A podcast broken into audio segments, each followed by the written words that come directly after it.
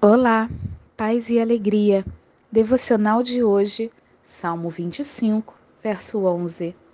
Por amor do teu nome, Senhor, perdoa minha iniquidade, pois é grande.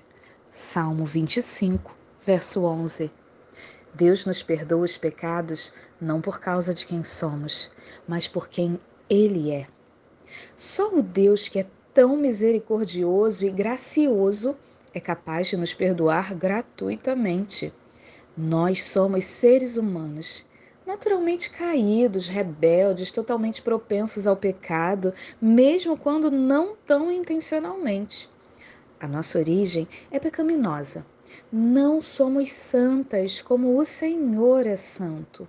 Por isso, todos os dias precisamos nos examinar e observar cada atitude e pensamento que temos se é uma atitude própria de uma mulher de Deus, se é uma atitude que Jesus teria em nosso lugar. Infelizmente, na maioria das vezes, fechamos os nossos olhos e fazemos o que nos dá na telha, sem ao menos pensar nas consequências, sem se preocupar com a vontade de Deus.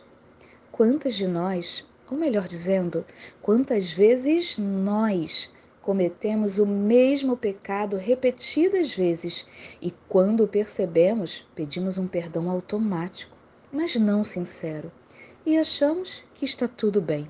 Bom, não é assim que funciona, garota. Precisamos ter mudança de vida, real arrependimento, confissão de pecados, sede por santificação. Avivamento é a palavra, né?